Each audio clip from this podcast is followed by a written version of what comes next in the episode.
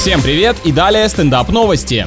В США посетительница бара побила рекорд по поеданию хот-догов, который держался с 2006 года. Она съела 50 порций с соусом чили за 22 минуты. Решила, наверное, не платить огромные деньги за космический туризм, а своими, так сказать, усилиями взлететь туда и полюбоваться галактикой. У девушки есть собственный интернет-канал, на котором она проводит различные эксперименты с поглощением пищи на время. Ну, не за горами времена, когда такие дисциплины в угоду толерантности окажутся в олимпийской программе. Возможно, девушка надеется на это и просто тренируется. А Том Хэнкс продает свой дом на колесах с камином, в котором 24 года подряд жил во время съемок различных фильмов. Машину можно будет купить на аукционе вместе с памятными вещами внутри, которые подписаны самим оскароносным артистом. Для настоящих поклонников актера этот автомобиль может вызвать эйфорию посильнее, чем знаменитый фургончик из сериала «Во все тяжкие» с его содержимым.